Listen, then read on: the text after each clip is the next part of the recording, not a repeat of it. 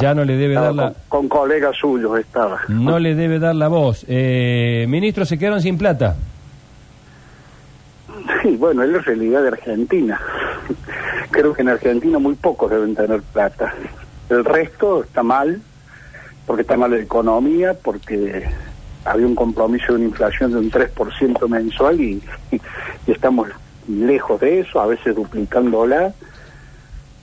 Siempre sufre el asalariado, el que peor sufre la situación porque eh, bueno, no tiene cómo mejorar, no tiene cómo indexar su salario eh, al ritmo de la inflación. Esto es viejísimo, ya lo sabemos.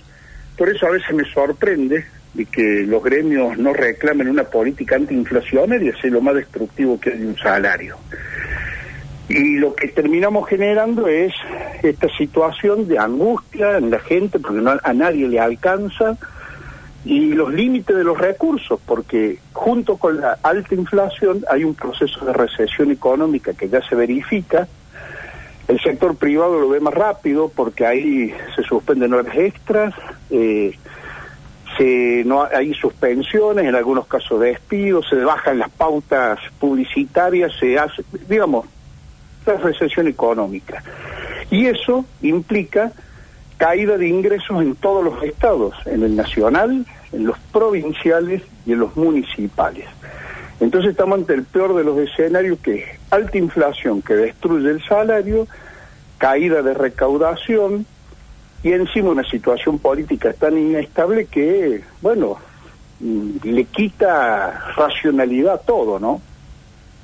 Eh, ministro, ¿cómo, cómo, cómo se logra... Eh, sabemos que eh, este país, y, y, y, mirando hacia adelante y mirando hacia atrás, eh, es muy difícil encontrar momentos de, de, bonanza, momentos donde estos conflictos no hayan aparecido. Digo, ¿cómo se logra eh, evitar que por lo menos esto no afecte el ciclo lectivo? ¿Plantea las negociaciones con anterioridad? De, ¿De qué manera puede suceder? Yo sé que el gremio tiene más fuerza cuando empiezan las clases, pero ¿de qué manera puede esto negociarse antes? Mire, iniciamos el año 2023 con una con un, una posición favorable porque nosotros pagamos 20 puntos más eh, que la inflación que hubo en el año 2022. Eso debería haber sido una plataforma que nos permita una negociación más eh, tranquila, porque no es que veníamos de atrás, le ganamos al proceso el año pasado, por suerte lo pudimos este, pagar y estamos contentos por ello, pero ha cambiado la situación económica porque la alta inflación se mantiene y cae la recaudación. Entonces, ya el hecho de hacer una propuesta que tiende a preservar los salarios del proceso inflacionario, ya es un esfuerzo porque vamos a pagar más de lo que estamos recaudando. ¿Esto que implica? Reasignación de gastos internos dentro del Estado para atender esa situación. Entonces, se pone muy complejo si no hay también un marco de comprensión y también de mirar, porque eh, nosotros la propuesta que hicimos es superior a lo que los mismos gremios, en este caso en Córdoba, que ya en conflicto, apoyaron y firmaron una paritaria nacional que es menor que lo que ofrecemos nosotros. Provincias de características similares a Córdoba, ¿eh? caso provincia de Buenos Aires, ciudad de Buenos Aires y Entre Ríos, han acordado y no tienen conflicto salarios por debajo de los que pagamos en Córdoba y, y de lo que estamos ofreciendo en Córdoba. Entonces se pone muy complejo encontrar una solución cuando bueno, no existe la, la, el elemento de la racionalidad. Yo entiendo de que, que la gente está mal, que está angustiada, porque es más que comprensible. Pero bueno, la negociación se hace sobre la base de los recursos disponibles, no de las intenciones. Si fuese por intenciones, bueno, uno podría hacer muchas y mejores cosas, pero son fantasiosas. Ministro... La realidad son los ingresos que tenemos. Y dentro de esta situación, digamos que desde la provincia, de usted del ministerio, digamos que plantados acá es lo que podemos ofrecer. Y desde los representantes de los docentes, plantados en otro lugar, no se ve una solución muy próxima. No, pero ¿sabe qué pasa? Nosotros nos plantamos con la información en la mano y, y le decimos esto. Primero, siempre los aumentos se han acordado con un criterio, que sean homogéneos o lo más homogéneos posible, que la diferencia sea puedan ser mínimas en todos los puestos del escalafón, porque no es solo el maestro, el maestro es el profesor, la acumulación de horas, acumulación de cargos, equipos directivos, supervisores, eh, otro tipo de funciones docentes, o sea, un escalafón que tiene su complejidad. Entonces, si ese ha sido el criterio que hemos construido en forma conjunta, y en eso no tenemos ningún arrepentimiento, ahora no pueden variarse los criterios de un día para el otro de cómo deconstruir lo construido, que además no era malo. Esta es una coyuntura donde estamos mal, pero tener el criterio que tuvimos fue bueno. Yo veo que estamos en una situación muy límite y me parece de que, bueno, no desconozco las causas de por qué no se puede estar discutiendo sobre la base de, la realidad. Una parte, ya lo dije, es la angustia de que las cosas aumentan y que el salario se destruya, cualquier salario. Eso es comprensible. Pero lo que no es comprensible es creer de que se puede dar un aumento por encima de lo que el Estado dispone. A ver, estamos pagando las jubilaciones. La nación nos debe miles de millones de pesos a la caja de jubilación, a pesar que hay una ley que los obliga a hacer los aportes. Sin embargo, a los jubilados les pagamos como marca la ley y lo que, hemos, lo que es más, el diferimiento de 60 días para los que cobran menos de 250 mil pesos lo hemos adelantado a 30 días como un modo de estar más cerca, que es lo que toda ley de jubilación tenía ahora y antes, eh, para tratar de ir acompañando la situación. Entonces, nosotros tenemos pocas herramientas en este momento y, y bueno, ya no podemos responsabilizarnos de que nos planteen una solución este, imposible de abordar, ¿no? Eso ya no sé. ¿Qué pasa con el con los docentes que van al paro? ¿Tienen descuento? ¿Cómo se maneja sí, eso? Sí, no, eso eso ni se discute en Córdoba. Ya lo saben, no está en las mesas de negociación y ni va a estar. Lo aclaro. En la provincia de Córdoba desde el año 88 no es un tema de discusión. Así que eso, somos adultos, tomamos decisiones y esas decisiones hay que asumirlas. Claro, tiene su consecuencia. Pero por supuesto, si no, imagínense lo que sería este país si cada cual hace lo que quiere, cuando quiere, del modo que quiere. ¿eh? Entonces, eh, ese no es un tema en discusión. ¿Y, los que, y las mujeres en el caso de mañana que quieran eh, sumarse, digamos, a este paro por el Día Internacional de la Mujer? A todos lo mismo. Lo mismo. No, no es un problema de intenciones. Yo no, no juzgo las intenciones.